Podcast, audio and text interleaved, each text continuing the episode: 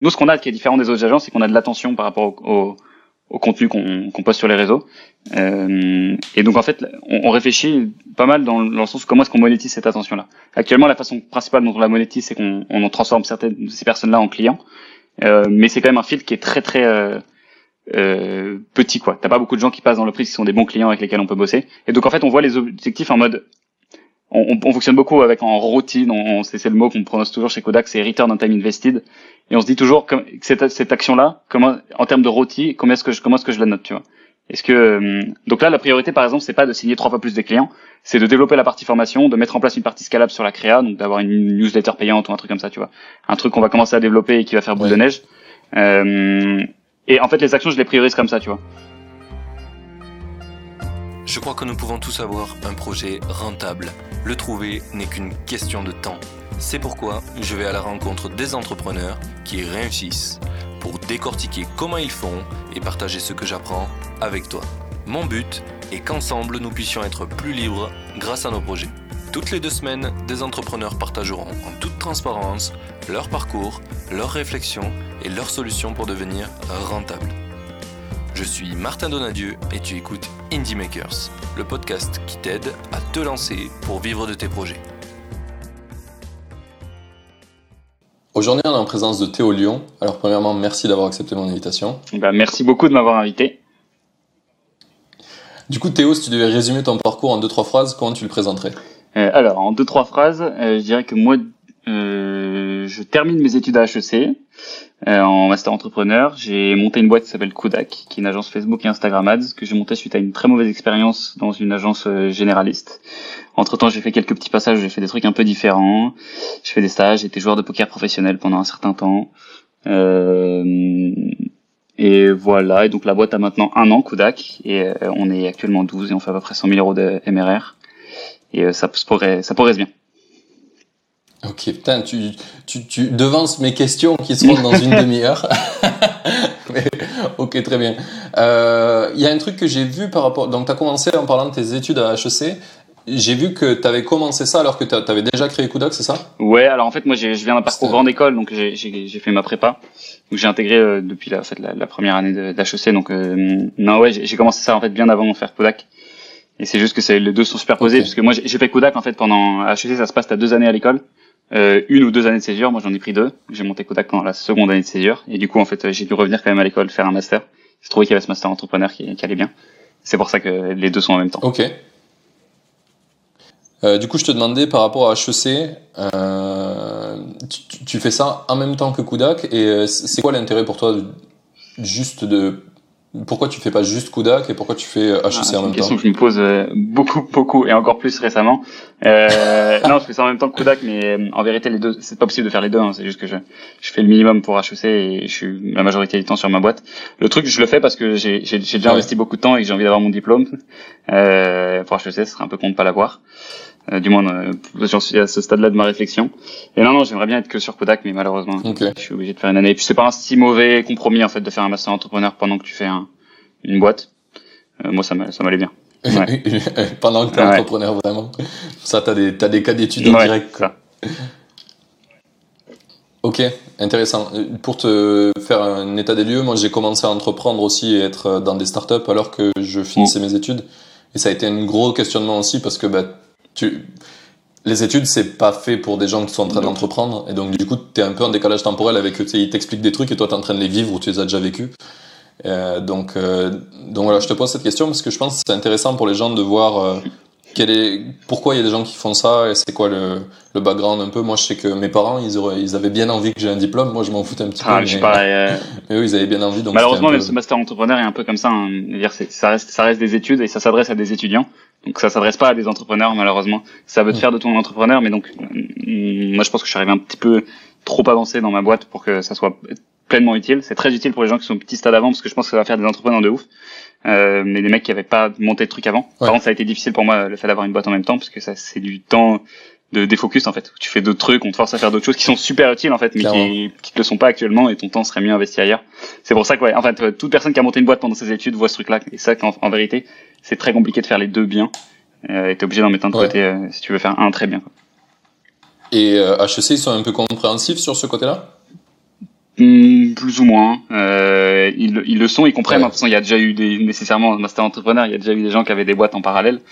Euh, mais par contre, ils sont, ça reste, ils transigent pas sur les, obligations académiques. C'est-à-dire, tu ne peux pas avoir de traitement de faveur sur tout ce que tu dois faire, ce qui est, ce qui est pas, ce qui est pas ouf. Quoi. Ouais, ouais. Moi, j'ai eu la, la, chance en Finlande quand j'étais à l'étranger. Euh, tu sais, t'as un peu plus d'avantages en étant à l'étranger euh, en école où. Mm. Euh, je suis pas venu au cours. Ils m'ont dit mais t'es pas venu, euh, tu fais quoi Genre tu veux plus, tu vas abandonner ou quoi? J'aurais dit bah non, je, suis j'ai une boîte. Et du coup je leur ai montré ce que je faisais. Ils ont dit ah, ok ben en fait fais-nous des présentations de sur chaque sujet dans dans chaque cours que t'as. Il y a un sujet principal qui fitait avec ce que je faisais dans ma boîte. Ils m'ont dit bah présente-nous ce qui fit. Tu nous fais une belle présentation propre et on te validera certains crédits. Donc je suis arrivé à valider 70% des crédits comme ça. Ça c'était plutôt cool. Ah putain j'aimerais bien parce ça. Parce que hein. j'étais étranger je pense. Ah, j'aimerais bien. Ouais. Euh, je pense que les locaux n'ont pas eu cette chance. Clairement pas. ils m'ont, ils, m'ont arrangé parce que j'étais, j'étais pas de là, quoi. Mais euh, ouais, ok. Euh, super intéressant ce point-là. Et, euh, et du coup, tu as parlé un petit peu de tes expériences. Donc, tu as eu une expérience dans une agence généraliste qui a pas trop euh, été, été cool. C'était quoi un peu le, Qu'est-ce que tu considères qui était pourri un peu? Ah bah En fait, j'y allais au démarrage beaucoup pour l'expérience, parce que c'est, il se trouvait que c'était à Sydney, en fait. Du coup, c'était en fait euh, un stage obligatoire d'HEC que tu dois faire. Et je suis parti à Sydney en me disant, je vais aller bosser dans une agence digitale d'acquisition, qui est un truc que je kiffe, ça va être ouf. Et euh, je me suis pas du tout retrouvé dans le dans le fonctionnement un peu austère d'une agence, le fait que ce soit très processé et que. Hum, c'était quoi la taille de l'agence? C'était petit, hein. C'était, euh, on était six, je crois. C'était une petite agence. En fait, c'était la branche euh, ah australienne d'Effilab qui avait été rachetée par un du coup, qui est une agence digitale qui est super forte en France, mais et en Australie, ils avaient été rachetés par un autre groupe. Euh, et du coup, on était un peu sous-staffé. J'avais pas trop de sens dans ce que je faisais. Je comprenais, je, je, je, comprenais pas trop. Euh, et du coup, j'étais, en fait, le truc, qui, tout ça résultait dans le fait que j'étais, j'étais mauvais, tu vois. Et c'est ça, qui a rendu l'expérience euh, très, très dure. C'est que j'étais pas bon dans mon taf, je faisais mal mon taf. Euh, alors que c'est exactement le même taf que je fais aujourd'hui et avec sur lequel ça se passe beaucoup mieux. Et c'est là où j'ai compris qu'en fait, il y a une énorme différence dans le sens que tu attribues aux choses que tu fais. Parce qu'elle peut faire les mêmes choses, en fait, tu peux les faire dix fois mieux, juste parce que ça a du sens. Et donc, euh, ce truc-là m'a pas du tout plu. Je suis parti au bout de de trois mois, deux mois et demi. Euh, comme un malpropre. Hein. T'as pas fait le stage Non, non, je suis parti comme un malpropre, euh, vraiment avec un mail et tout, genre vraiment des trucs que je regrette dans la forme, pas dans le fond, parce que je suis content quand même d'avoir quitté euh, le truc, mais. Ouais. Mais euh, ouais, non, tous les trucs que je regrette pas. Le truc de quand tu quittes une meuf par SMS, quoi, ah, c'est vraiment pas ouf. Ça, le truc que tu, ouais, faut l'avoir fait une fois pour se rendre compte que tu le feras plus jamais, parce que c'est, ça se fait vraiment pas. Mais bon, je suis content sur le fond quand même d'avoir quitté ce truc-là, parce que c'est ce qui a donné lieu à tout ça et qui était vraiment le moteur pour pour pour tout quoi, le reste. Donc en quittant ça, t'avais dans la tête de construire ta propre agence Pas encore, j'étais plutôt perdu. C'est pour ça en fait, j'ai pas du tout quitté en me disant je vais faire autre chose. À ce moment-là, je savais que c'était juste ça que je voulais pas faire. Je voulais pas faire, je pouvais plus prendre une minute de plus. Ça non. Et, euh, et ça a été très dur de prendre la, décision. Et en fait, finalement, le, le coup de tête m'a pas mal servi. Parce qu'en fait, quand tu prends une décision sur un coup de tête, tu sais jamais si c'est la bonne ou la mauvaise. C'est juste que c'est ce que tu as envie de faire à un moment donné. Et sur des décisions, c'est assez complexe comme ça, tu vois. tu dois poser le pour et le contre. J'ai des obligations académiques. Euh, ça me prend des trucs, mais ça me fait chier, tu vois. Et en soi, l'argument ça me fait chier euh, sur une décision un coup de tête, il, gagne tout le temps. Et moi, ça a été un bon truc sur le long terme. Ça aurait pu être, on peut aussi faire des grosses conneries en raisonnant comme ça, hein, mais. Euh, et donc non, c'est ça. J'avais pas de projet au démarrage. Euh, je savais que j'aimais le poker à l'époque. Je faisais beaucoup de poker là-bas, donc je me disais ça se passait bien. Je me disais, tu sais quoi, je vais essayer. Il me reste quelques temps en Australie. Je vais essayer du, du poker pendant ce temps-là, qui a, qui a bien marché. Du coup, j'ai vécu du poker pendant un peu de temps. Euh, et je savais juste, c'était ça que je voulais faire au moment. Et après, je suis rentré en France et euh, j'ai découvert que le poker était pas trop euh, euh, le projet de carrière que je voulais avoir. Euh, c'est, je sais pas si tu as déjà joué au poker ou si tu vois un peu à quoi ressemble le mode de jeu, le mode de vie d'un joueur de poker professionnel, mais c'est, exactement le même en fait qu'un qu'un gamer professionnel. Euh, donc tu es 12 heures par jour devant ton ordi, euh, ou alors en casino, ce qui me plaisait pas non plus plus que qu'être devant mon ordi. et, et tu es tout seul en fait tout le temps. Donc c'est un truc qui m'allait pas trop et donc j'ai dû un peu me repencher sur ce que je voulais faire et là c'est là où j'ai commencé un peu à me réinterroger sur qu'est-ce que je savais un tout petit peu faire parce que j'ai pas appris grand chose en agence. C'est ça qui est très frustrant d'ailleurs.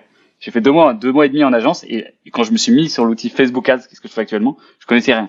J'arrivais à rien faire. Donc j'étais, ça avait été très très peu dans l'opérationnel.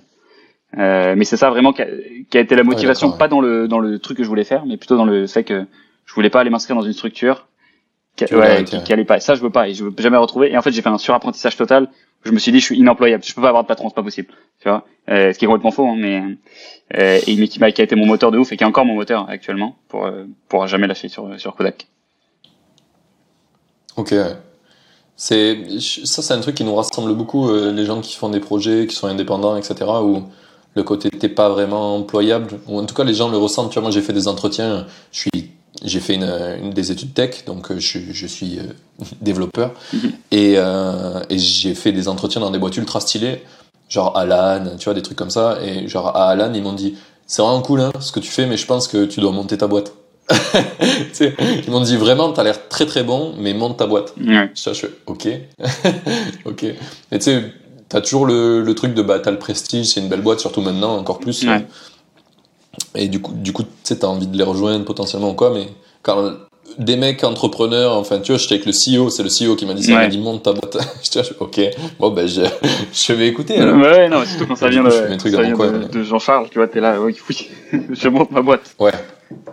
Ok, vas-y, je t'écoute. Ce qui sait souvent, Euh, un entrepreneur mais- comme ça, en fait, un entrepreneur, c'est reconnaître un autre entrepreneur, tu vois. Tu, je sais pas, tu, tu vois les mecs qui sont, enfin, ouais, je, je saurais pas décrire, en fait, de faire une liste, c'est quoi, mais tu le sens en direct. Moi, pareil, je l'ai déjà dit en entretien à des gens, hein, mais, enfin, va pas bosser pour des gens, quoi, va faire ton truc. euh. T'es pas bon pour aller bosser chez nous. Ouais, cla- clairement, clairement. Il y a un sujet aussi que tu, tu m'as dit tout à l'heure sur le, qui m'a fait penser à ça, c'est le, le côté euh, de la, prendre la décision sur un coup de tête, où c'est vraiment un truc, euh, c'est un ressenti profond. Et il y a euh, euh, merde, euh, le mec qui a créé Mythique, qui fait les vélos maintenant, là, j'ai perdu Ouais. Simoncini. Jean-Marc. Euh, ouais, Mancini, ouais, c'est ça. Qui, qui, parle, qui a fait une interview comme ça où il disait justement qu'en fait, euh, il considérait que les bons entrepreneurs, c'est des gens qui sont super bons à comprendre le ressenti et à les, les écouter quand il faut. Parce qu'il y, a des- il y a Ouais. des gens qui font tout au feeling et qui font n'importe quoi. Mais si t'aiguises vraiment ton feeling, c'est un super bon outil pour prendre des décisions rapidement. Et Ouais. je crois que c'est ça, un bon entrepreneur, c'est savoir prendre des décisions rapidement Ben, et pas rester stuck. Je suis d'accord absolument avec ça et pendant longtemps j'ai fonctionné beaucoup à la décision, à la, à la pulsion parce qu'à un moment ce qu'il faut se dire c'est que on cherche tous tu vois dans une situation à prendre une bonne décision mais parfois t'as pas besoin d'une justification plus plus importante que juste ça, ça c'est pas bien quoi tu vois je, je me Je sens pas bien ou je le sens pas pour ce truc et il y a un truc qui m'a été assez éclairant je sais plus c'est un, un mec le mec qui a écrit Atomic Habits qui s'appelle James Clear qui a dit un truc dans une newsletter qui, Ouais. qui disait que euh, les décisions impul- impulsives euh, ça marche très bien pour des choses où, où tu dois agir vite, tu vois, ou des décisions qui sont réversibles en fait. Euh, mais par contre, c'est très très mauvais pour les décisions qui sont irréversibles. En fait, donc tu as deux trucs. Tu te demandes toujours, est-ce que, est-ce que dans une décision, est-ce que je peux revenir en arrière si, euh, sur ce truc-là ou Ouais. pas? Donc auquel cas, faut prendre ta décision très vite, tu vois, sinon c'est, tu perds du temps, ça sert à rien. Par contre, c'est une décision irréversible, et c'est là moi le truc que j'avais pas, où je prenais des décisions impuls- impulsives sur des décisions irréversibles. Euh, et là, là c'est là où faut réfléchir, il faut prendre ton temps.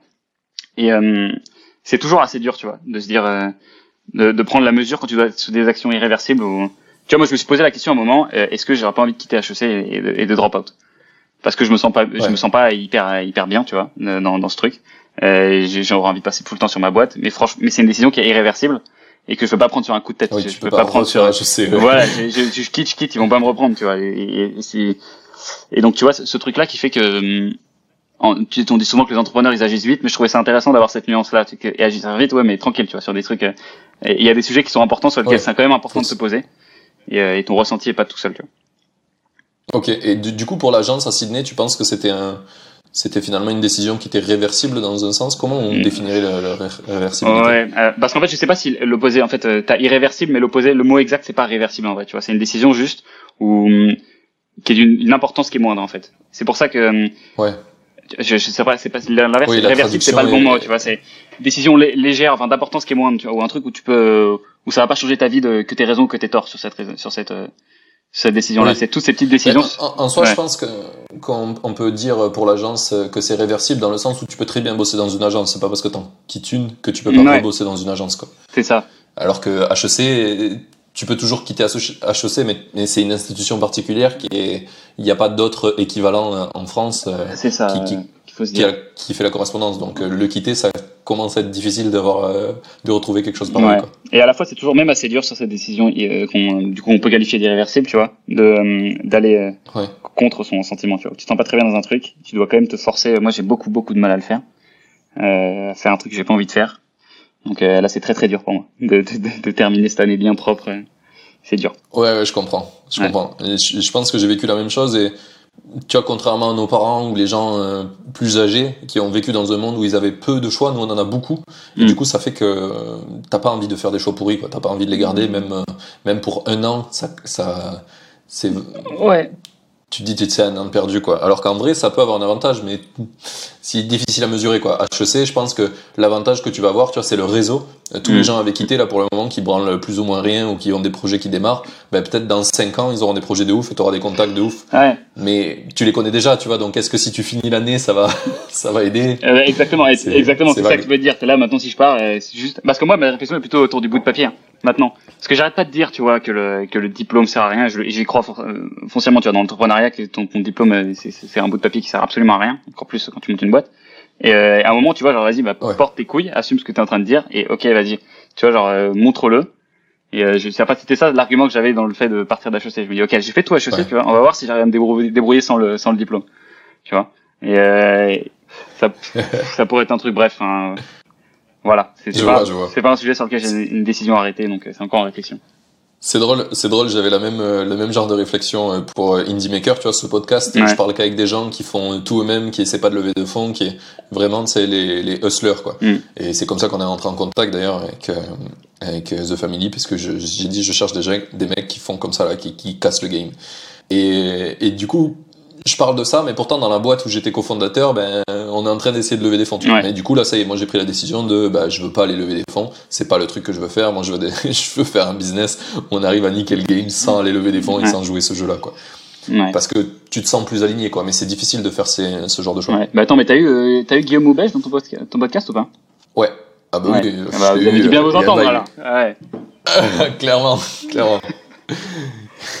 c'était vraiment très très cool. Et c'était à une époque où il n'était pas encore euh, autant convaincu qu'il est maintenant du pas lever de fonds, etc. Quoi. Il voulait faire un empire déjà, il avait déjà cette vision. Mais c'est, enfin, en tout cas, il est cool à, écouter quand tu vois ce qu'il fait maintenant, le buzz qu'il a fait versus. Euh, moi, je l'ai eu au, moment où il était plus sur LinkedIn, euh, tu vois. Enfin, mm. il, était sous le sous le radar, quoi. parce que moi, je l'ai rencontré à HEC, avec...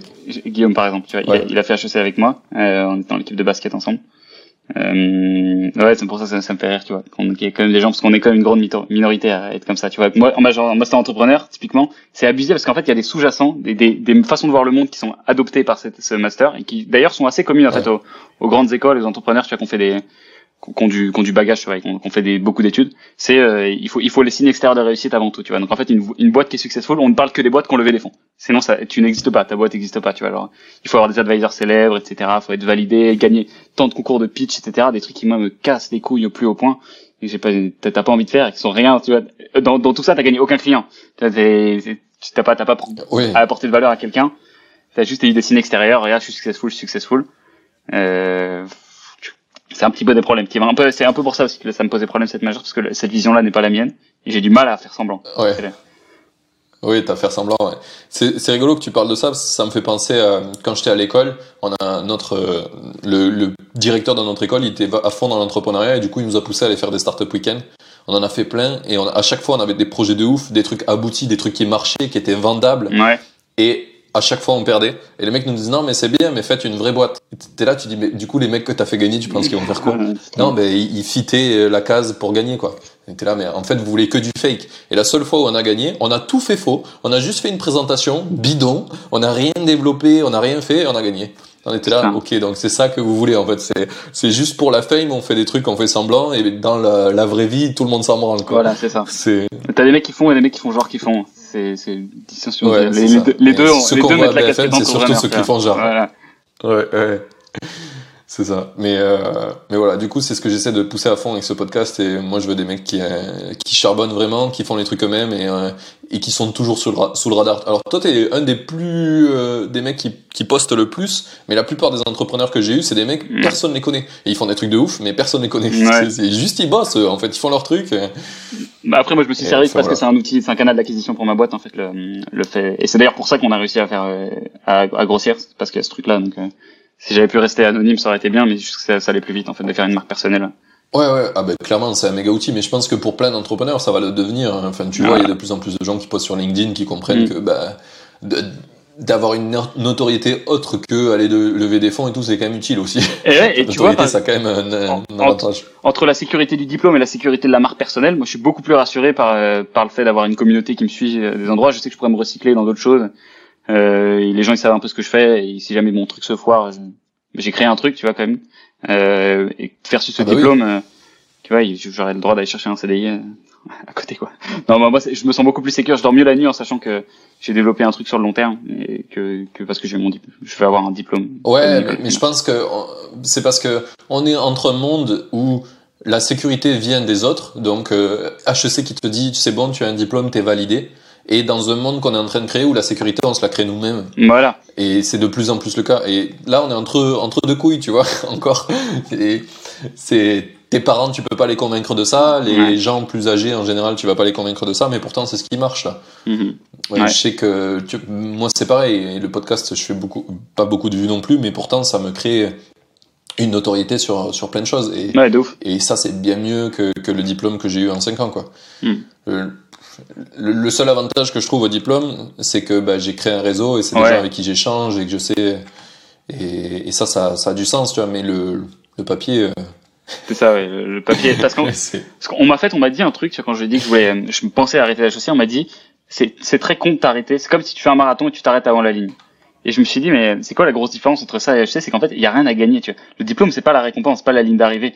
Euh, tu sais, t'as déjà fait, t'as déjà gagné, tu vois, t'as encaissé Bah tous oui. les trucs. C'est comme si t'avais une récompense à chaque kilomètre, en fait. J'ai fait de mon réseau, j'ai appris des trucs cool, enfin, j'ai rencontré des gens sympas. Euh, et euh, juste là, non, il y a mon diplôme à la fin que je vais pas avoir. C'est pas comme la ligne d'arrivée. C'est pour ça que j'aime pas cette métaphore. Il y a pas de ligne d'arrivée en. C'est pas, le- en tout cas, certainement, le diplôme n'est pas la ligne d'arrivée. C'est juste ça. Ouais, à, à la rigueur, ce qu'il pourrait te dire, c'est euh, euh, du genre, euh, on... la différence qu'on aura de vision de toi, c'est un mec qui va finir les choses jusqu'au bout versus un mec qui arrête avant la fin alors qu'il s'était engagé à le faire. Ouais, ça. Mais le truc sous-jacent, c'est est-ce qu'il faut continuer à faire des trucs qu'on trouve débiles? Pas convaincu. Ah ouais. C'est- pas c'est- évident, ouais. Voilà quoi. C'est ouais, c'est ça.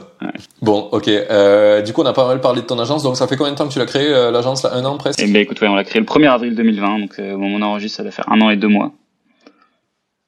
Parfait.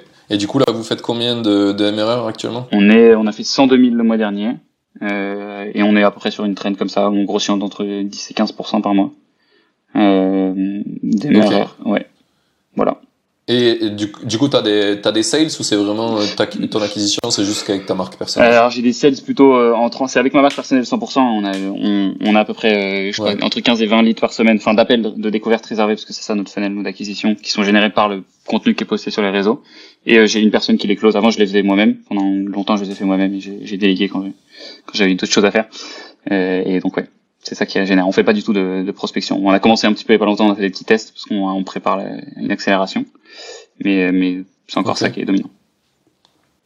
Euh, et j'ai une question par rapport à ton recrut- recrutement, parce que du coup, euh, t'es plutôt jeune, tu- il y a plein de choses que ben, c'est le début en entrepreneuriat. Ça a été quoi ton process pour trouver des gens à recruter? Ah putain, mon process pour trouver des gens à recruter. D'abord, je me suis. Alors, euh, c'est un peu le revers de la médaille de la marque personnelle. C'est que je me suis dit, ok, j'ai une communauté, je vais mettre un post, euh, il y a des gens qui vont me contacter. Sauf qu'en fait, les gens que tu tu as dans ton réseau sont pas nécessairement les bons candidats que tu vas avoir derrière, parce que c'est des mecs qui sont un petit peu. En fait, ils te connaissent trop, tu vois. Et ils sont plus excités à l'idée de bosser avec toi que bosser pour ta boîte. Euh, et ils arrivent là, je veux, bo- je veux bosser Ouais. avec Théo, et c'est pas forcément les bonnes personnes pour ton taf. Donc je, je me suis retrouvé, en fait, on a fait très plein de mauvais recrutements comme ça. Parce que euh, bien sûr, toi au début, un- tu te sens un peu les couilles gonflées, tu dis ah, putain, il me kiffe, vas-y, bah, attends, il te flatte un peu et, et cool, tu, vois, tu le prends. Et on a fait des mauvais recrutements comme ça. Et je pense que le recrutement, c'est un truc que j'ai appris dans la douleur. Et euh, ça, c'est- cette douleur a été levée le jour où j'ai lu le bouquin euh, euh, Who, euh, WHO, là, A Method for Hiring, euh, qui donnait en fait une méthode un peu scientifique Ouais. sur comment comment recruter les gens. Et depuis qu'on fait ça, euh, tout se passe super bien. On recale plein de gens et on prend du coup que des gens qu'on aime vraiment selon des critères un peu à plus ou moins objectifs. Ce qui veut pas dire que ça va bien se passer tout le temps, mais on limite, on sait que ça se passera. On voit très bien les endroits où ça pourra mal se passer, tu vois, sur l'intégration dans l'équipe. C'est des trucs qu'on peut pas voir avant. Ouais. Euh, mais on essaie de screener au maximum le truc avant. Et, et non, non, les recrutements, en fait, c'est pas. Qu'est-ce qu'il disait? Bah, Dans ce même bouquin là, il dit la meilleure citation que j'ai entendue sur le recrutement, c'est ton gut feeling est très bien pour recaler des gens, pas du tout pour les prendre. Euh, Ouais. Donc ton, ton intuition est, et donc on fait comme ça maintenant. L'intuition, on peut recaler des gens juste parce qu'on les sent pas. Euh, par contre, on les prend pas parce qu'on parce qu'on les sent bien. C'est cool ça. C'est c'est pas la première fois que je l'entends et ça. Je pense que euh, Alan l'applique, tout tout la boîte où j'ai été aussi l'applique. Il y a plein de Mm. grosses startups qui appliquent euh, ce truc-là. Et, et le, le process, par exemple, le- de tout tout c'est à un moment donné, tu vois toute la team pendant un apéro. Ouais. Euh, et du coup, tu peux parler à n'importe qui, n'importe qui peut venir te parler. Leur but, c'est d'échanger au moins 2-3 mois avec toi. À tous les employés. Et n'importe qui dans la boîte qui dit Hum, je le sens pas, ils arrêtent leur process. Ah. Ça, c'est Bah, vraiment. euh, Ouais, non, mais, mais, mais ouais. Mais c'est pour l'avoir vécu, c'est ouf parce que des fois, pour certains postes, ils essayent de recruter des gens. Et tu sais, par exemple, euh, tu vois, suivant les postes, par exemple, un sales, euh, souvent les gens ont les mêmes un peu profil, tu vois, ils sont bons parleurs, tchatcheurs, etc. Mhm. Et des fois, bah, ça, vrai- ça a été super dur de recruter certains types de profils parce qu'il y a toujours un mec qui disait, je sais pas, il est bizarre, tu vois. Et, Ouais. hop, euh, mis de côté, quoi. Et ça, c'est euh, ouais. ouais, assez ouf. Mais en fait, ce truc-là, j'ai découvert. C'est c'est pas. En fait, pourquoi est-ce qu'il faut pas écouter son gut feeling sur le quand tu prends quelqu'un? Enfin, c'est-à-dire quand t'as des petits doutes et tout, etc. Faut pas du tout le prendre. C'est ça que je veux dire. Euh, c'est parce qu'en fait, ça veut pas dire que le mec Ouais. va confirmer tes doutes. Ça veut dire que toi, tes, tes doutes, ils vont pas partir. Et à un moment, tu vas. hum, Tu vois, tu- on a tendance à. Bon, c'est un truc, c'est ça s'appelle le biais de confirmation. Tu vois, juste on, on, on a tendance à Ouais. intégrer les croyances qui confirment, euh, intégrer les choses dans notre environnement qui confirment nos croyances. Et en fait, tu vas trouver tous les moyens de confirmer tes, tes doutes. Et donc, tu vas, la relation va très mal se passer. C'est surtout pour ça, en fait, il faut pas prendre des gens sur lesquels tu as des doutes. Pas tant parce que les doutes vont se réaliser ou pas, parce que toi, tu vas faire en sorte qu'ils se réalisent et pour toi, ils vont se réaliser. Ouais, ok, ouais, c'est plutôt, euh, c'est plutôt une bonne chose. Et je pense que l'inverse est euh, pareil, c'est le biais de confirmation. Tu penses comme tu le sens bien, alors du Ouais. coup tu vas essayer de tout faire pour que ça soit bien, alors qu'en fait ça va jamais arriver. Et ça, Et du coup tu vas être en conflit avec ta vision et la réalité, quoi. ouais, terrible. Et tu peux te mentir pendant très longtemps à garder des gens qui sont pas bons. Enfin, ça, c'est Ouais, ouais. la pratique. hein. Je, je C'est vois, chaud. je vois que tu, tu l'as déjà vécu. un petit peu à petite échelle, mais oui, non, non, sur plusieurs personnes. ouais. ok. Euh, du coup, on a, on a pas mal avancé sur le sujet Kuda. Qu'est-ce qui t'a donné envie de créer cette agence finalement, si c'est pas euh, la- l'agence pourrie que t'avais que t'as vu avant? Ouais. Euh, bah c'est en fait il y a eu deux types de motivation. Il y a eu la motivation, euh, tu vois, alors je voulais euh, partir de quelque chose, ne, ne pas avoir ce truc-là, donc une force où je, je faisais d'acte pour ne plus jamais revivre ce que j'avais vécu. Et euh, d'un autre côté, le truc vers lequel j'a- j'aspirais, enfin vers lequel j'allais, c'était plutôt la liberté, qui est mon moteur d'ailleurs encore actuellement. C'est pas pas l'argent quoi, c'est juste la liberté et tout ce que ça implique, tu vois, le fait de de pouvoir choisir tes propres contraintes, pas de ne pas avoir de contraintes, mais de pouvoir, de pouvoir avoir un contrôle dessus. Et c'est surtout pour ça que moi j'ai voulu créer un truc au démarrage. Donc au démarrage j'étais freelance, moi, donc j'ai fait un peu de freelance pour tester mes skills. Ouais. Et quand ça s'est bien passé, euh, il y a aussi un peu cette envie de faire un truc gros. euh, où je, je ne voulais pas me contenter de, tu sais, tes 3-5 000 euros par mois et t'es content. Euh, moi je voulais faire un truc plus gros, quitte à être payé moins, mais faire un truc qui marque un peu plus. Et donc c'est pour ça que c'est c'est venu progressivement. Donc j'ai la liberté et, et euh, pour le mettre avec le pire mot, ça serait gloire. Gloire, ouais, ok. Ça me fait penser à une phrase de Oussama, ça, à un moment, c'est est-ce que tu veux l'argent ou la gloire, quoi? Putain, je crois que je veux les... Mais moi, c'est que quand j'ai entendu cette phrase, mais je crois que je veux les deux, en fait. Et je réfléchissais, euh, et je sais que c'est pas possible. et j'attends de voir lequel je veux le plus. Ouais. C'est ça. Mais après, je pense que dans tous les cas, tu construis un genre d'empire et après, tu peux le modifier, tu vois. Euh, Mhm. Je sais que je suis pote avec des entrepreneurs actuellement, là, qui ont la quarantaine, cinquantaine, qui sont dans le sud. Ils ont monté un truc et en fait, euh, ils- maintenant, ils veulent beaucoup plus de liberté. Avant, ils voulaient la gloire, la gloire d'avoir fait. euh, ils, font, ils font une agence qui font du, de la com sur les, le RSE, c'est Ouais. les rapports écologiques. C'est la plus grosse agence en France. Et, euh, et du coup, tu vois, ils, ont atteint le on est la plus grosse agence en France. Et maintenant, ils veulent hmm, ok, on veut être libre de faire ce qu'on veut et on veut plus être euh, 30 dans la boîte, on veut être moins, on va faire ça mieux. Et c'est pas grave, tu vois, tu peux rétrograder ta boîte et tant que tu le contrôles et que tu le choisis, c'est ok quoi. Ouais. Ouais, bah, et tu vois, c'est ça. Typiquement, je me posais la question en même temps que tu parlais, est-ce que c'est une décision qui est réversible ou pas, euh, d'avoir cherché la gloire? Tu vois, demain, est-ce que, je sais pas, un mec, un gros, si tu vois, bon, pas Jeff Bezos du coup, mais genre Elon Musk, il veut plus chercher la gloire mais la liberté, euh, est-ce que c'est réversible? Bah, si tu regardes Bezos, c'est ce qu'il est en train de faire. hein. Clairement, Ouais. s'il step back, c'est c'est que il veut plus de liberté et moins qu'on lui casse les couilles. Est-ce que c'est c'est ça le truc? Si ça fonctionne, tant mieux, parce que dans ce cas-là, ça c'est win-win en fait. Tu, tu peux toujours chercher la gloire et au pire, bon bah tu, tu step down, tu, tu vas faire faire autre chose. Ben, en fait, je pense que si tu prends le, il y a beaucoup de choses en fait qu'on qu'on comprend pas encore dans l'entrepreneuriat, mais qui marchent dans plein d'autres secteurs. C'est que tu Mm. prends le sport, un mec qui a eu une médaille d'argent ou d'or euh, au JO, ben c'est un mec qui a eu une médaille d'or, d'or. Et même si après il fait des trucs moindres, c'est quand même un mec qui a eu une médaille d'or et donc il garde sa gloire de Mm. de- d'avant quoi. Et, et tu le vois même pour des trucs bien plus bidons. Les mecs qui ont fait la télé-réalité, c'est bidon, mais en tout cas, euh, pendant longtemps après, euh, c'est toujours les mecs de la télé-réalité, tu vois. Ouais. Même s'ils font plus rien, ils sont clodo. Quoi. Putain, mais c'est Donc, ça qui. Je pense que la gloire, c'est un truc qui se. Et c'est ce que tu viens de dire, en fait, ça résume, je pense, l'objectif de n'importe quelle stratégie de personal branding, c'est le jour où un mec arrive à dire, ah, c'est le gars qui, tu vois, le mec qui fait que ça, et qu'ils ont une phrase qui vient, et que tout le monde dit la même chose, Et c'est pour ça que Guillaume, il a trop géré son coup. C'est l'homme qui a refusé 30 millions maintenant, tu vois. C'est tout. Et là, le mec, il l'a fait en, en trois jours, encore une semaine, tu vois, une semaine, il, il est devenu ce mec-là. Donc, c'est pour ça que je suis impressionné par ce qu'il a fait. Franchement, respect. Ouais, ouais, mais enfin, ça faisait. J'ai continué à parler avec lui après qu'on a fait le podcast. C'est, vraiment un fou furieux. Il fait. C'est un grand malade. Euh, c'est un grand malade. Ouais. Ouais. Mais, euh, mais il est trop cool d'ailleurs s'il nous écoute. Euh, coucou Guillaume. Bisous Guillaume. Bisous Guillaume. Euh, du coup, on va voir, on va essayer de reprendre un petit peu sur mes questions euh, de première partie. On va essayer de close cette première partie. Euh, T'as dit un petit peu que tu avais essayé d'autres projets à un moment donné? Oui. Euh, J'aimerais bien savoir ce que tu as fait euh, avant Kudak. Il y en a eu plusieurs. Donc je te disais pour chronologiquement, euh, donc c'était il y a deux ans que j'ai quitté l'agence, euh, les généralistes. Hein. Ensuite, j'ai fait joueur de poker ouais. pendant un certain temps, euh, pendant six mois, je crois, où j'ai vécu du poker. Enfin non, donc ça me plaisait pas trop.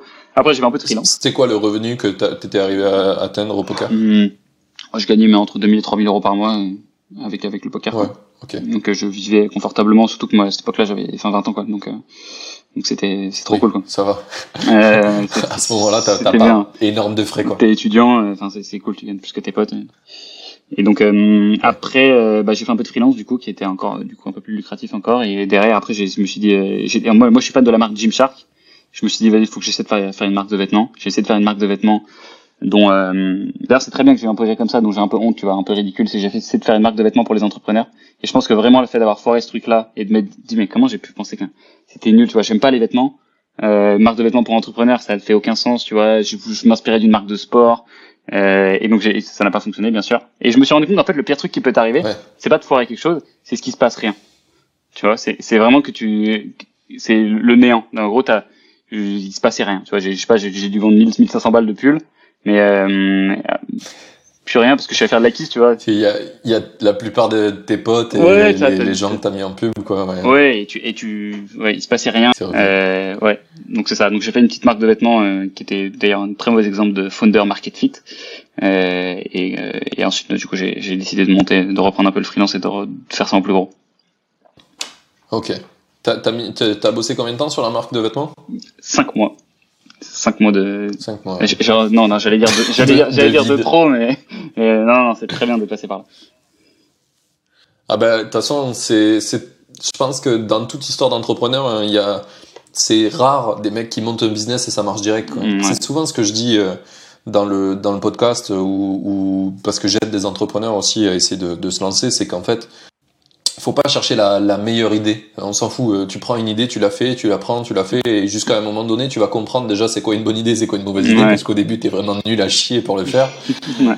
Et, mais sur le, sur tout ce que tu vas faire, tu vas apprendre énormément sur toi, sur euh, comment t'améliorer, c'est quoi tes, c'est quoi tes faiblesses. Tu vois, par exemple, moi, je suis très technique, donc je suis très très bon techniquement. Je peux faire n'importe quel projet. Par contre, au niveau marketing, mmh. j'ai encore des trucs à apprendre, tu vois. Mais c'est en faisant mes projets que j'y viens, tu vois. Maintenant, j'ai une newsletter, je fais plein de, j'ai fait du personal branding aussi sur LinkedIn que j'ai arrêté maintenant parce que ça m'a gonflé. Mais, mais euh, tu vois, je vois que je progresse sur ces sujets-là et tant que tu fais pas ça, tu peux pas savoir. De ouf. Au début, tu te dis ah je vais faire ça, ça va marcher et puis voilà. Sauf que t'as un peu oublié que t'étais dans l'éclosion et que ben il y a des ouais. trucs tu sais pas le faire ou faire bien. Et c'est qu'à un moment tu vas rentrer dans les chiffres. Enfin, si tu lances ta première boîte, t'as quand même, enfin, t'as la majorité de chances de te foirer. Et c'est pour tout le monde pareil. Personne n'est différente. T'as autant de chances pour tout le monde. Et donc ouais. le, tu as le meilleur conseil que tu peux donner, c'est va faire ton premier échec le plus vite possible parce que de toute façon tu vas le faire ton premier échec. Donc soit maintenant ou dans 5 ans, tu vas le faire. Donc fais-le maintenant parce que comme ça tu pourras faire la place à la deuxième boîte qui sera bien. C'est ça. On a beaucoup trop de. On est vraiment euh, pas du tout réaliste quand on, on, se dit on va faire des projets, tu sais, genre, ouais. ça va marcher direct. C'est une idée de béton. Mais non, genre, essaye, essaye, euh, arrête d'être convaincu et de, de, tourner en rond. Ouais. À un moment donné, j'ai créé un studio euh, de start-up, quoi, un start-up studio pour créer des, des, projets. Et je me suis pris tellement de mecs qui venaient avec des super idées et qui étaient convaincus. Tu leur dis, OK, tu vas faire un Trello, tu vas mettre qu'est-ce que tu penses qu'il faut faire, c'est quoi tes concurrents, etc. Les mecs disparaissaient. Mm. Tu sais, il y a beaucoup de gens qui rêvent de faire des trucs, mais dès que tu leur demandes de passer à l'action, c'est un peu, c'est compliqué, quoi. Ouais. Et en fait, c'est la seule vraie qualité. Hein, c'est ouf comment on se ment. C'est le truc que j'admire le plus, ouais. tu vois, les, les, mecs qui font des trucs et qui, euh... parce que quand t'as plein de mecs qui ont des idées et par contre t'as genre 1% qui font les trucs derrière. Et moi, c'est les gens que j'admire le plus, tu vois, les gens qui passent le plus vite à l'action. Clairement. Et après, dans ceux-là, il bah, y en a qui arrivent à mieux ouais, performer, il y en a qui ouais. ont des meilleurs coups de chance aussi. Ouais. C'est euh, des fois Puis en fait, il y, a des trucs, des fois, c'est en fait, c'est tellement imprévisible le l'entrepreneuriat que je pense souvent ce que je dis aux gens, c'est de pas avoir d'a priori et d'avancer quoi. C'est un truc qui revient souvent dans le podcast, euh, dans les, dans qu'est-ce que tu aurais aimé qu'on te dise avant que tu te lances? Les gens ils disent ben juste se lancer, mm. parce qu'en fait c'est là où j'ai commencé à comprendre ce que c'était quoi. Et, euh, l'exemple que je donne souvent euh, qui est ouf, c'est que j'ai failli avoir un mec dans le podcast qui a, qui a arrêté son projet, mais qui était ouf, c'est que le mec était fan des fourmis.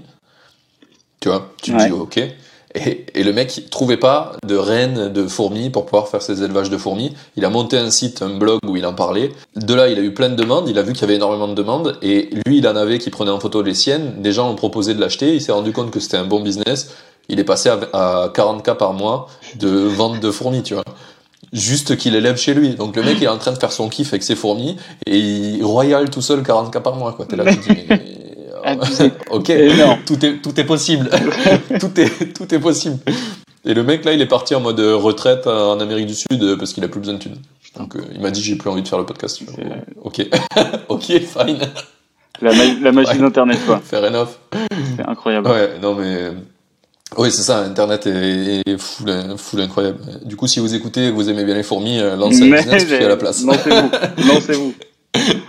lancez-vous tout de suite.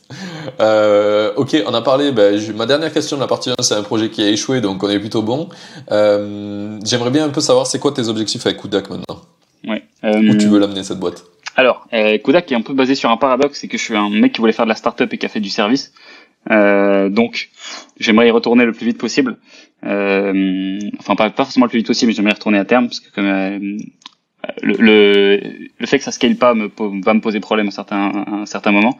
On peut trouver toujours des façons de scaler un truc qui scale pas, mais, mais euh, à un moment ça va, ça me poser problème. Donc nous, ce qu'on veut faire en fait, c'est devenir le réacteur des marques e-commerce. Donc ce qu'on veut faire, c'est lancer nos marques e-commerce en interne un, un, dans un certain temps, tu vois, dans un an, etc. Donc on veut développer en attendant que tu le réacteur, donc maîtriser tout le paid, maîtriser toute la création de contenu, parce qu'on a du coup un, un, studio créé en interne, euh, pour qu'ensuite on puisse, euh, tu vas devenir pas vraiment des capitalistes, mais en fait aider, voir plein d'entrepreneurs qui lancent des boîtes e-commerce que nous on est capable d'aider. On prend des participations dans les boîtes, ou alors on trouve un autre modèle où, qui est win-win, où on analyse les intérêts et on, et on accompagne les boîtes comme ça pour passer un peu à la vitesse supérieure et, et créer des créer des trucs cool, tu vois, des step up. Donc en fait, on, je, je pense qu'à un moment on va plafonner, on va pas faire, on va pas devenir un Avas ou un publiciste, tu vois. Oui, bah, mon, après, tu, tu, commences à avoir des problèmes structurels de management, ça devient chiant quoi, si tu as beaucoup d'humains euh, à gérer, malheureusement. Ouais. Et on voit à quoi ça ressemble. Des, des, animaux un peu, un, peu, un peu relous. C'est ça. ça. Mais euh, c'est intéressant. Euh, ici, là, je suis à Madère. Ouais. Donc sur une île portugaise. Et j'ai rencontré des gens qui bossent sur un, un système comme ça. En fait, ils, ils, ils, récupèrent des business sur euh, FBA, c'est des Amazon euh, business, et euh, en gros ils font, euh, en gros il y a des business qui plafonnent, ils n'arrivent pas à être meilleurs en marketing, ce qu'il faudrait pour faire scale, et du coup ils reprennent des business qui font 100 000 euros de chiffre d'affaires par mois par exemple, et ils les font faire x2 ou x3, ils les rachètent sur ça, et c'est plutôt stylé comme, trop, comme business. Parce que, ouais, c'est des genres de mercenaires quoi. Ils cherchent des business qui stagnent et ils viennent, ils disent ok, ben on fait un deal qui est plutôt cool. En gros, ils le payent pas cher le business, mais en échange, ils leur refilent euh, le, un pourcentage des gains supplémentaires qu'ils vont faire. Euh, et du coup, vu que en général c'est des gens qui stagnent et qui savent pas trop quoi faire, euh, si tu leur offres ça et que potentiellement ils vont gagner plus, ils sont contents, tu vois. Et euh, donc ils font ça en boucle. Et c'est d'ailleurs trop bien comme modèle. Ouais. Je, je, pourrais te partager en off. Euh, j'ai une, j'ai vu passer une newsletter il y a pas longtemps euh, qui en parle. J'essaierai de te la, te la retrouver, de te l'envoyer, bah, euh, parce que c'est, ouais. ça, ça existe.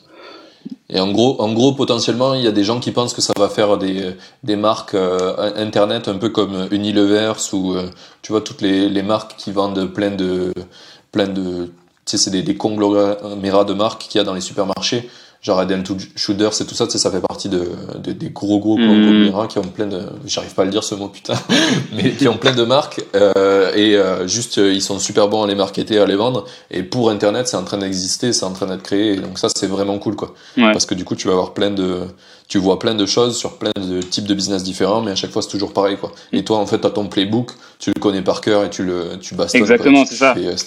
C'est ouf, j'en parlais justement avec euh, Grégoire Combateau il y a pas longtemps là qui m'expliquait qu'en fait euh, c'est marrant, mais t'as pas de méthode pour se trouver un produit market fit. Les méthodes, ton, ton playbook, ça existe pas, tu vois, au démarrage quand tu dois, quand tu crées une boîte. Et donc, si toi tu veux faire un truc ce cas-là, c'est pour ça que les VC se pètent la gueule euh, 8 fois sur 10, même le meilleur VC du monde, parce que tu peux pas, t'as pas de méthode, tu peux jamais savoir.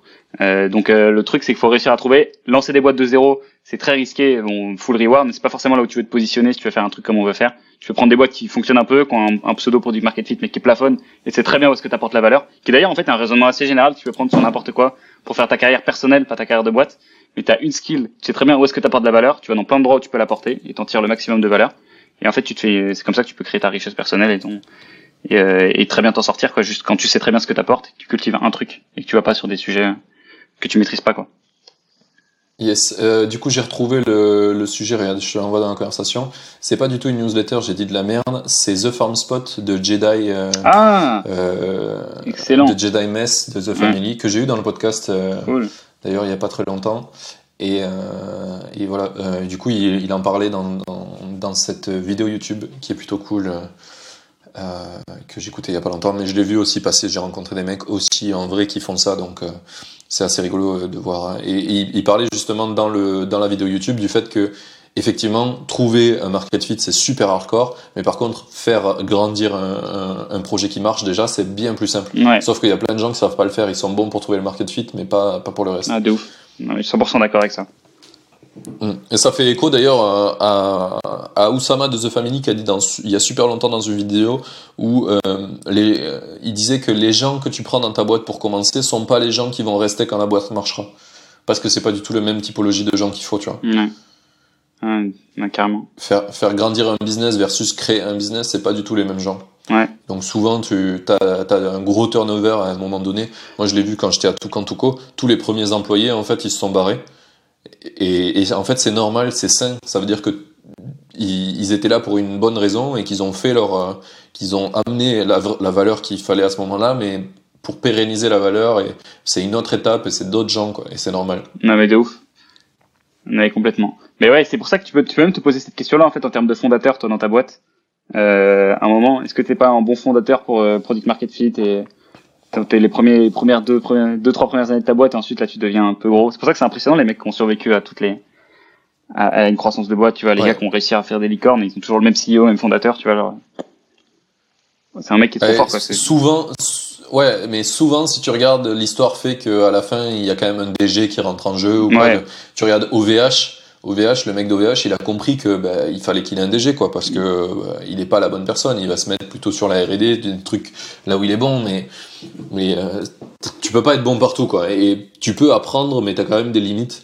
Et euh, donc euh, donc voilà, moi moi je sais que je suis très bon à, à lancer des projets. Par contre, à les pérenniser, ouais, c'est moins mon truc. Donc dans ce que je vais faire, je vais essayer de faire des projets cool, de monter du MRR et après de les revendre sur les plateformes pour euh, vendre des, des, projets, tu vois, comme, mm. Euh, comme euh, en France, il y a Dot Market, il y a Micro Acquire aux États-Unis, des trucs comme ça, quoi.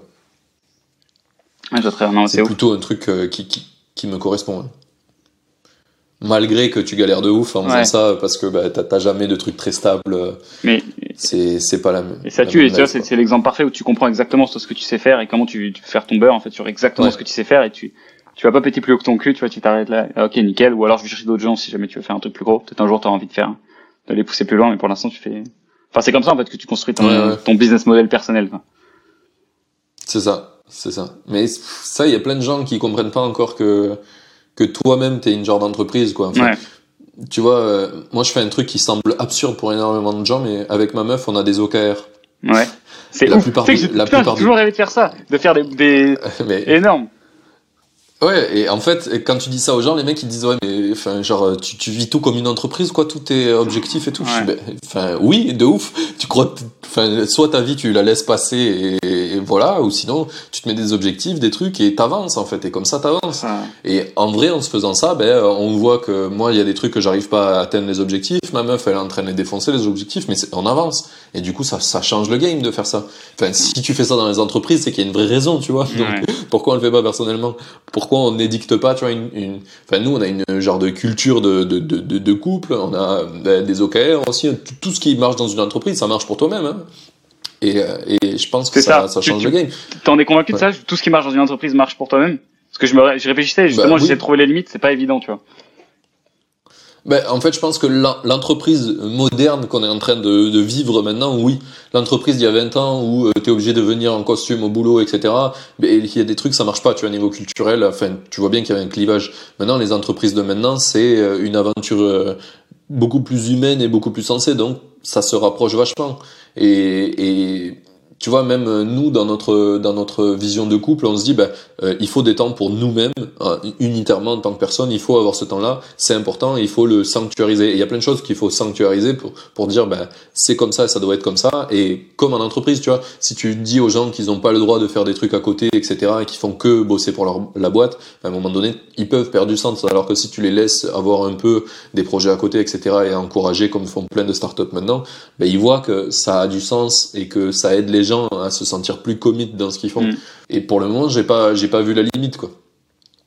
Ah, de ouf. Donc, euh... bah, ça, ça m'intrigue parce que je me suis pas mal de fois posé la question, tu vois, tous ces trucs-là qui fonctionnent trop bien en entreprise et même dans, dans ce qu'on fait nous chez Kodak, euh, des OKR, des, des, points mensuels, c'est des trucs, euh, est-ce que ça fonctionne dans les, dans les relations? Je me il faudrait que je, mais, dis ça, c'est rigolo que tu, tu, dis ça, mais tu vois, l'histoire le, du point mensuel, nous on fait ça de temps en temps. Mm-hmm. On se pose, on dit, bah, est-ce que t'aimes bien comment je suis avec toi Est-ce que tu te sens bien avec moi tu vois Et en vrai, personne fait ça, alors que c'est tout con poser comme mm. question. Et des fois, tu vois, ma meuf, elle me dit, bah là, en ce moment, tu bosses beaucoup, tu vois. Et c'est un peu pesant. Et du coup, bah, tu peux le prendre en compte. Mais si tu prends pas le feeling et que tu laisses les choses couler, bah, au bout d'un moment, euh, t'arrives au point où la personne, elle veut se barrer et elle en a juste ras le cul et tu peux plus rien faire. Parce que c'est trop tard. Et c'est con de faire ça alors que tu aurais pu prendre de temps en temps la température et dire honnêtement et prendre le feedback, tu vois. Fait comme, euh, comme font, euh, tu vois, Grégoire, il fait ça, il fait ça dans sa boîte vachement bien où il le fait dans les deux sens. Il donne du feedback à ses employés, mais il demande aussi du feedback. Mm. Et c'est super important de faire ça. Que ça soit avec ta famille, avec tes amis, proches, euh, avec tout le monde, quoi. à partir du moment où tu as un vrai objectif de, de, de, construire euh, de construire quelque chose quoi. Ouais, ça semble ça mais tu, tu, tu, dis ça à des gens qui ont 15 euh, ans de plus que nous, ils nous prennent pour des débiles. ils nous disent mais what the fuck? Genre enfin t'es un robot. Mais non, je suis juste un humain à l'écoute de ce que de ce que je fais et qui veut qui veut grandir euh, bien. Hmm. Donc donc voilà. Euh, du coup, on va, on va reprendre. On a, on a pas mal dérivé, c'était cool. Et je vois que le temps avance un petit peu. Donc on va, on va reprendre un petit peu mes questions. Et puis de toute façon, on va redériver potentiellement. Mais, euh, mais c'était plutôt cool sur ça. Euh, c'est quoi tes. Non, non, les objectifs avec Kuda qu'on a déjà dit. Euh, mais, euh, mais du coup, je pense que j'ai pas la réponse en tête exacte. C'est en gros par exemple, tu aimerais avoir quelle taille d'entreprise? Hmm. tu, tu, veux, à un moment donné, tu veux bifurquer vers des projets internes, mais ça serait à combien?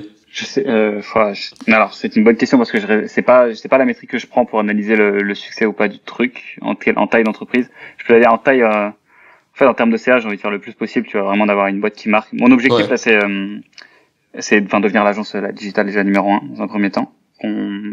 Combattre tout le monde, parce que mine de rien, en fait, il y a quand même une place à prendre. C'est un marché qui est pas si développé que ça, en fait, les agences digitales. Je connais très peu les concurrents, mais les concurrents sont pas énormes. En fait, il y a pas de, à part les, bon, les Avast Publicis qui sont, en fait, pas juste des agences digitales, c'est des, c'est des mastodontes. Euh, énormes, mais tu vois, là, les, enfin, Junto, AdsUp, etc., qui sont des, sont des belles agences, ce sont pas des, sont pas hors de, hors de portée totalement. Donc, euh, donc ça, c'est l'objectif pour l'instant, et après, on verra, tu vois, je sais pas, je sais pas, je sais pas, en fait, je m'imagine pas dans une grosse, grosse boîte, euh, ça me semblerait bizarre. Pour l'instant, une grosse boîte, tu vas dépasser 50 employés, ça, ça commence à, ça va être chaud, tu vois. Euh, avec la personne que je suis typiquement aussi parce que je vois typiquement ce que je vois ce que j'apporte et ce que j'apporte n'aurait plus de valeur en fait dans une valeur 50 boîtes je fais un peu n'importe quoi je vais dans tous les sens j'exporte des trucs après j'ai un mec j'ai mon cofondateur qui qui structure tout. Euh, et derrière c'est pour ça qu'on s'est bien trouvé. Mais euh, bon ça marcherait pas tu vois sur une boîte aussi grosse ça ça a moins de valeur. Donc tu dois je sais pas donc en vrai j'ai pas de réponse évidente à ça malheureusement ouais ouais bah après il y a plein de il y a plein de visions euh, potentielles. Je sais que par exemple dans la boîte que je suis en train de partir là, on s'était dit on veut pas être plus qu'une équipe de sport, tu vois. Parce que c'est un nombre qui semble, enfin, qui semble cohérent, quoi. T'arrives à faire bosser des gens ensemble à ce moment-là avec un objectif commun. Au-delà, ça commence un peu, euh, tu sais, tu, tu casses la règle de, tu peux plus euh, connaître tout le monde bien, etc. Donc, donc 20 personnes, c'était la, la limite qu'on s'était dit. Et après, prendre des externes potentiellement, ou, mais pas en interne. Ouais. Donc c'était un, c'était un truc qu'on s'était dit quoi. Euh, donc du coup sur les objectifs ok et euh, avec Kudak un petit peu quand tu as des idées de nouvelles euh, business potentiels ou de nouvelles façons de, de, de, récupérer du business, comment tu tries un petit peu entre qu'est-ce qui est bien et qu'est-ce qui est pas bien? Ah. Est-ce que tu as, découvert un process? Oh, alors, ce qu'on fait, c'est on est dans une étape où euh, on, on, voit en fait l'agence comme un. Je te dis, on, on, est un business de service, mais monté par un mec qui voulait faire de la startup. Donc je cherche à tout prix les moyens de scaler ouais. dans tous les endroits du, du truc. Nous, ce qu'on a qui est différent des autres agences, c'est qu'on a de l'attention par rapport au, au, au contenu qu'on qu poste sur les réseaux. Euh, et donc en fait, on, on, réfléchit pas mal dans, dans le sens comment est-ce qu'on monétise cette attention-là. Actuellement, la façon principale dont on la monétise, c'est qu'on on transforme certaines de ces personnes-là en clients. Euh, mais c'est quand même un fil qui est très très euh, euh, petit quoi. T'as pas beaucoup de gens qui passent dans le prix qui sont des bons clients avec lesquels on peut bosser, alors qu'en soit on, on, on, monétise disons 5% de ce qu'on pourrait monétiser avec l'attention. C'est pour ça qu'on a sorti une formation déjà qui est encore chère, tu vois, et qui qui qui marche pas pour pour tout le monde. Et donc en fait on voit les objectifs en mode on, on fonctionne beaucoup avec en routine, on, c'est le mot qu'on prononce toujours chez Kodak, c'est return on time invested. Et on se dit toujours que cette, cette action-là, comment, en termes de rôti, comment est-ce que je, comment est-ce que je la note, tu vois. Est-ce que donc là la priorité par exemple c'est pas de signer trois fois plus de clients, c'est de développer la partie formation, de mettre en place une partie scalable sur la créa, donc d'avoir une newsletter payante ou un truc comme ça, tu vois, un truc qu'on va commencer à développer et qui va faire boule Ouais. de neige. Euh, et en fait les actions je les priorise comme ça, tu vois. Qu'est-ce qui est, on, on veut faire une boîte rentable, on va pas faire une boîte forcément grosse, on va faire une boîte très rentable et donc du coup on, on essaie de maximiser le, le rôti, tu vois. C'est ça c'est mon prime. Je me dis ok à chaque fois c'est rôti, tu vois. Quand- comment est-ce que que ça, c'est quoi l'impact sur mon rôti? Ok, C'est comme ça que je priorise. ok. Euh, bah du coup tu as répondu à ma question suivante en général qui est comment tu optimises ton MRR. Je pense que c'est en Bah, optimisant ouais. ton retour sur un... Bah, t'as, t'as deux façons à nous de le faire. Pour, pour la partie MRR agence, je pense que c'est intéressant. T'as que deux façons de grossir un MRR agence. hein. Soit t'as plus de clients, soit tu factures plus cher à tes clients. Euh, c'est très simple. Et donc, du coup, nos deux, nos deux priorités, en fait, faut aller de l'une à l'autre. Là, on a assez de clients qui rentrent. On se dit, OK, tu, oh, le matin, faudrait qu'on réussisse à quand même facturer mieux, à, à peut-être faire des upsells, etc. Ensuite, tu vas avoir plus de clients, etc. Et c'est une boucle qui s'arrête jamais pour les agences. Où tu fais comme ça, tu vois, t'améliores ton Ouais. service pour qu'il reste plus longtemps. Parce que la valeur par client aussi, ça se maximise en leur vendant plus de trucs, mais aussi en les gardant. Tu gardes un ou deux mois de plus un client qui serait parti avant, bah ça, ça fait exploser la lifetime value et de- ça fait une différence de ouf à l'échelle de ton business quand t'as genre 100 clients, tu vois. Donc euh, toutes Ouais. ces problématiques d'agence qui sont intéressantes. Du coup, tu dois te poser sur des process, etc. Enfin, qui sont pas les choses que que j'apprécie le plus, mais j'ai un cofondateur qui adore ça, donc euh, donc c'est parfait. Ça c'est cool, ouais. Ça c'est Ouais. cool. Mais c'est, je pense qu'il y a un vrai. euh, Quand tu crées une boîte, je sais pas comment t'as trouvé ton cofondateur, mais le fait d'avoir euh, trouvé un- une personne qui te ressemble pas du tout, qui t'équilibre, c'est euh, super important, je trouve. C'est les, Ouais. les meilleures boîtes sont comme ça, quoi. Et c'est dur, hein, parce qu'à la fois, il faut quand même qu'il y ait un fit euh, humain. Euh, donc pour trouver un mec qui est très... moi pour te dire mon cofondateur en fait je l'ai rencontré en prépa donc c'est un autre HEC euh, c'est un mec qui est très euh, très structuré et tout genre très fort très méthodique dans la façon très intelligent de manière globale. Et euh, c'était pas mon meilleur pote tu vois. Mais c'était un mec avec qui je savais si jamais je monte une boîte ce sera ce gars-là tu vois parce que je, je sais pas je l'imagine bien. Je le connais pas tant que ça mais je m'imagine bien avec lui. Et souvent le feeling là-dessus pour les cofondateurs est, est assez bon. Ok. C'est intéressant. Tu l'es, tu l'es vraiment, euh, sur- genre à un moment donné, tu allé le voir, t'as dit tu voudrais pas monter une boîte, comment ça s'est passé? Moi, j'ai dit viens bosser avec moi, j'ai besoin d'un peu d'aide là-dessus. Toc toc, tu commences à bosser avec lui, tu vois comment ça se passe, euh, tac tac tac, et hop. Et ça s'est fait comme ça. Ok, ouais. Ouais, en mode euh, très très lean, quoi. Tu, euh, viens, j'ai un peu de, j'ai un peu besoin de toi. Les lead magnets, tu vois. ça, là, je, si tu veux, t'as, je Ouais. te paye. C'est comme ça, Ok, moi, je l'ai- ouais. je l'ai attiré. Ouais, c'est intéressant. J'aime beaucoup faire ça, euh, que ce soit pour les recrutements ou pour euh, dès que tu veux travailler avec quelqu'un. C'est pas de se dire, bah vas-y, ok, on part, on est associé euh, direct. C'est Mm. bien, on, on sanctifie rien, on bosse ensemble, on voit où ça va. Et si naturellement tu vas vers être cofondateur, bah, c'est que tu c'est ta place. Et sinon, euh, si tu la prends jamais toi-même, bah, c'est que je, je te veux pas avec moi. c'est, la façon la plus saine de faire, hein, honnêtement. Je suis d'accord avec ça. Ouais, mais pour le recrutement, c'est un peu plus dur parce que Ouais. soit, soit tu montes une team que d'entrepreneurs et il y a la probabilité qu'ils se barrent euh, parce qu'ils montent leur truc qui est très forte, soit tu cherches plus des employés et les employés ils sont beaucoup moins. euh, euh, bah, ils, ils sont plus dans la casquette euh, je suis employé et du coup il y a moins de gens qui vont l'idée des sujets, qui vont se responsabiliser tout seuls quoi.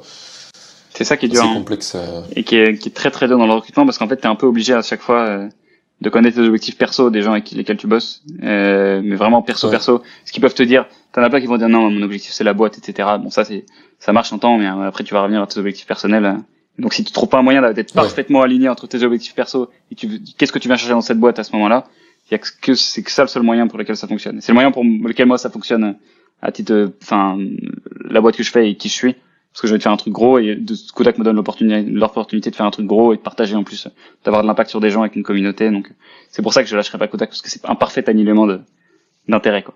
Des valeurs, ouais. Je comprends. Je comprends.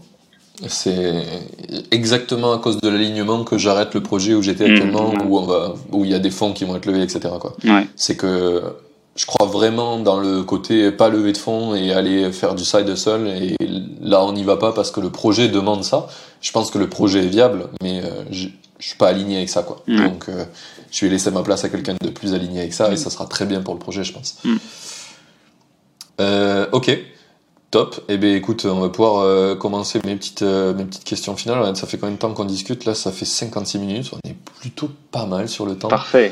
On a, abordé pas mal de sujets. C'était plutôt, euh, plutôt intense et plutôt cool. une des questions que j'ai, c'est en général, est-ce que, alors, est-ce que tu as d'autres projets de, dans le futur? Je pense qu'on en a parlé. Il y a peut-être un truc qu'on a loupé. Ouais, moi j'ai envie de faire des. Hum, j'ai compris mon business model personnel, moi c'est attention égale revenu, tu vois. Et donc j'ai envie de décorréler ça de ma marque, de mon nom Théolion, et donc de développer plein de. Tu vas de commencer maintenant à développer, je sais pas, des, des pages TikTok, des blogs, etc. dans plein plein plein de niches pour à la fin avoir beaucoup d'attention. C'est ça qui va me donner de la sécurité et de la liberté. C'est ça que j'ai envie de faire à la fin, sans pour autant tomber dans le dans le média nécessairement, tu vois, qui demande beaucoup de travail. Euh, voilà, bon bref, truc. Moi je veux juste développer l'attention, c'est tout. Ok, oui, bah, je pense que c'est super intéressant et ça, ça fait très écho à la conversation qu'on avait tout à l'heure où euh, c'est ça qui te crée ta sécurité et tu sais que demain, si on ne sait pour quelle raison tu fails ou t'arrêtes Kudak, euh, ben, tu auras toujours euh, de quoi te retrouver. Tu as, as, créé ton, ta sécurité de l'emploi avec ça. C'est ça, exactement. Ok, trop bien.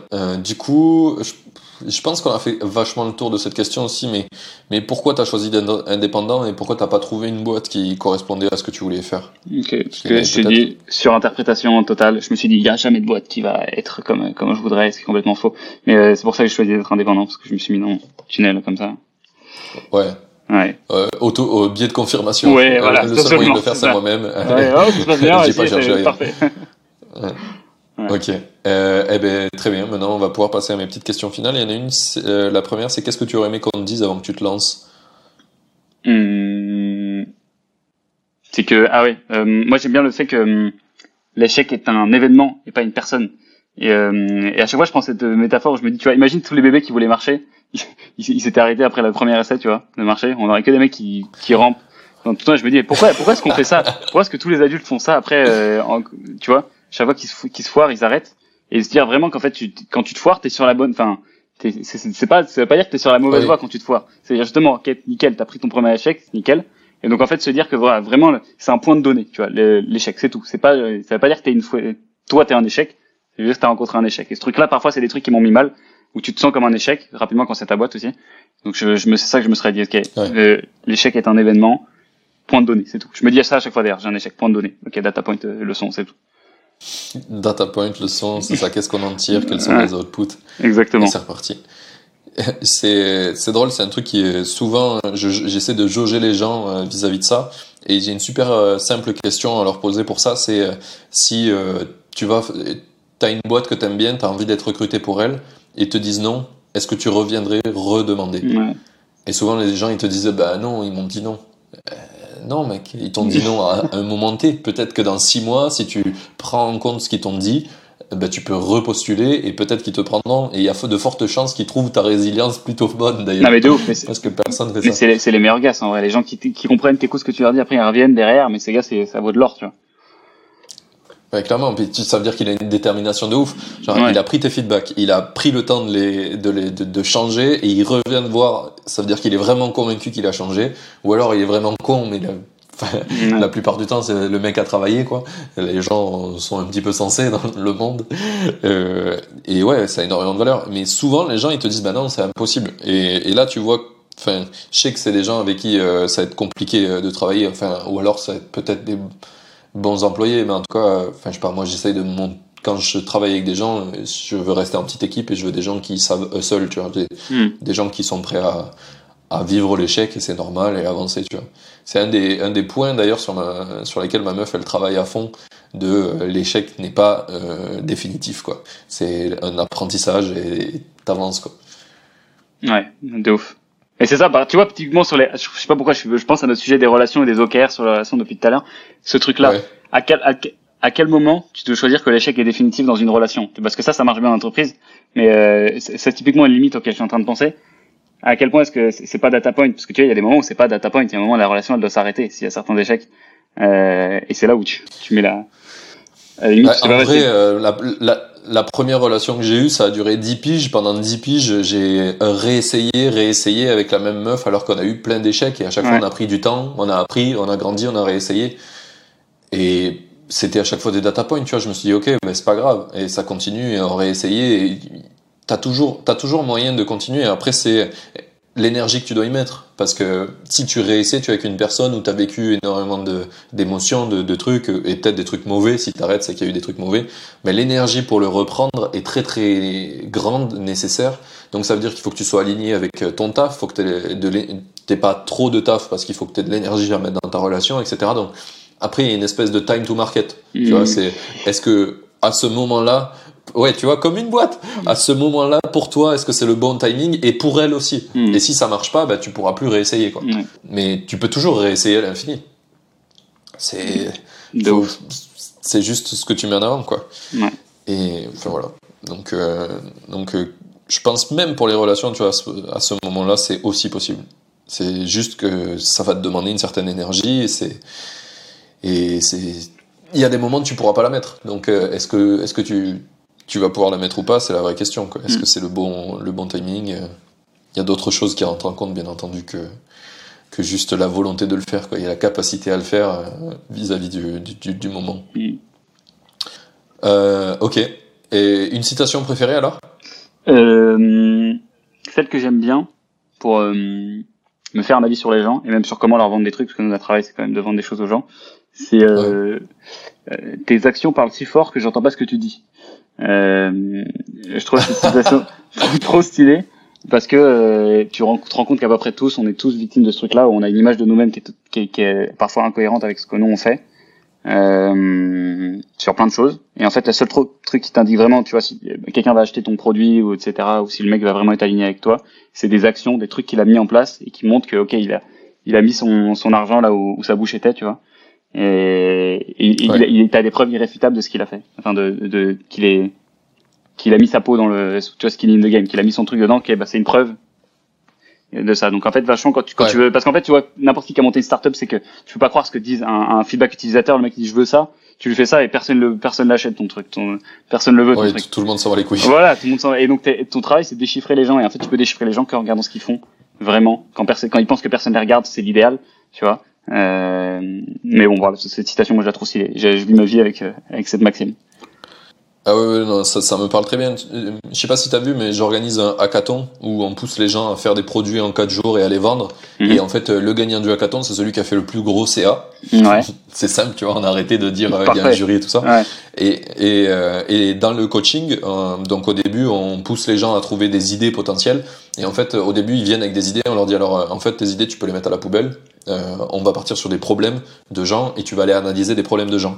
Et du coup, au début, ils disent ah ça c'est c'est un problème, ça a l'air cool, etc. Et on leur dit euh, qui a demandé s'il avait déjà cherché des solutions à ce problème? Et ils disent oui, il a pas cherché. Donc du coup, ton idée elle est nulle à chier en fait, parce qu'il a même pas, il a même pas daigné googler son problème, donc c'est pas un vrai problème. Et après, on leur dit étape d'après, c'est est-ce qu'il a essayé de payer un service même qui mar qui correspondait pas très bien pour tester, tu vois. Et là, s'ils arrivent à, à cette étape et que le mec dit oui, et qu'ils en ont un ou deux, on leur dit c'est bon, là tu peux essayer de faire ça. Et là, tu as des chances que bah, tu vas trouver des gens qui sont prêts à payer, qui ont une vraie pain. Parce que, parce que tu as identifié quelque chose, tu vois, et c'est leur action qui a parlé, et c'est pas juste une idée que tu as eue et qui est géniale. Quoi. Ah mais de ouf. Là c'est résumé, c'est l'illustration de la maxime. Ouais, clairement, clairement. Je suis très très aligné avec ça. euh, Trop content que tu l'aies dit et je vais la garder en tête. On va- titre, titre du podcast. ok. Euh, une autre question qui est pour moi un petit peu, ça c'est pour me faciliter mon travail, c'est qui c'est que je dois inviter ce- dans le podcast selon toi, après Ah. toi? Ah la bonne question. la bonne question parce que c'est dur. J'ai plein de gens que j'ai envie de te, te demander d'inviter. Il y a des gens que j'adore personnellement. Il y a des sujets actuellement qui m'intéressent. Euh, les sujets qui m'intéressent beaucoup. T'invites que des Français, toi, de toute façon. Ouais, ouais, je suis en train d'essayer de, de penser à un sujet en anglais parce que c'est beaucoup trop petit le sujet en français. Il y a des gens trop intéressants en anglais, mais Ouais. c'est pas encore, euh, c'est pas encore fait. Euh, ouais, non, parce que là, je suis, mon sujet en ce moment, c'est comment est-ce que tu apprends les choses, tu vois. Et, et donc, le mec qui s'appelle Al Toucher, je sais plus comment tu vois, un, c'est un, un américain. Euh, je crois c'est James Ouais. Al Toucher, mais parce qu'en fait, ouais, je, je m'interroge pas mal sur les mecs qui réussissent à prendre des trucs totalement différents, tu vois, genre les, les Schwarzenegger qui arrivent à être champion de bodybuilding et, et faire et être excellent dans, tu vois, en investissement immobilier, etc., être gouverneur, etc. Et les mecs qui font des trucs Ouais. hyper différents, tu te dis, les mecs ils ont compris un truc sur comment apprendre les choses. Et donc, euh, malheureusement, j'ai pas l'équivalent français. C'est des gens qui ont, de mecs qui ont, enfin, j'en ai pas, j'ai pas d'exemple si vous en avez d'ailleurs. euh, Envoyez-moi sur LinkedIn, etc. parce que ça, ça m'intéresse Ouais. beaucoup. Mais euh, j'aurais que des trucs. Sinon, je te dirais, bah, mon, le mec que, j'adore écouter parler, euh, enfin, écouter parler, il y en a deux, tu vois. Il y a, Oussama, bien sûr, qui, est, euh, qui est le mec que je pourrais écouter des heures si, si, si, si j'avais l'opportunité. Et euh, moi, celui qui m'intéresse aussi beaucoup, c'est Grégoire Cambato, qui est un, un ami que je trouve euh, extrêmement, Ouais. extrêmement intéressant parce qu'il a des trucs très, très cool à raconter. Trop bien. Ben, j'ai les deux dans le pipe. Euh, Grégoire, si tu écoutes, euh, tu sais que t'es très attendu. Mais euh, Oussa- Oussama, on a essayé de faire ça il y a deux ou trois mois déjà, et en fait, euh, ben, on n'y est pas arrivé parce qu'à ce moment-là, c'était pas le bon timing pour lui. Il lançait le la nouvelle euh, session d'entrepreneurs euh, jeunes un petit peu là. Euh, et du coup, ils ont mis énormément d'efforts là-dedans. Donc, je l'aurai probablement en octobre, si ça se passe bien. Et Grégoire, il m'a dit euh, qu'il était pas chaud en ce moment parce que il était plutôt sur, euh, Il fait sa stratégie. euh, Clubhouse et d'autres. euh, Mais il fait sa stratégie, Et mais il va venir, euh, il va venir, il va venir. Il fait sa stratégie. Là, qu'il a une stratégie un peu plus rareté, tu vois. Genre, je me fais demander parce qu'il a une communauté, mais bon, dis dis de venir là. Faut que tu te mettes dans le pipe. Tu dis, c'est, attends, c'est Ouais. une, c'est une maker, faut, faut venir. Quoi. trop bien, trop bien. Mais j'ai déjà eu Alain de Alain de Ouais, de, ouais, de Germinal. de Germinal, qui est qui est vraiment très très stylé Top, trop cool aussi. ouais. aussi. Ok, eh ben euh, trop bien. Euh, dernier petit point, où c'est qu'on envoie les makers qui veulent te suivre. Alors, écoute, je pense que je, je, je, je l'ai donné tous avant. Maintenant, je vais en donner qu'un seul. Allez sur YouTube, Théo Lyon. C'est là où c'est- il se passe le plus de choses. Ok, son YouTube parfait et ça sera dans la description. Je le note. Magnifique. Hop.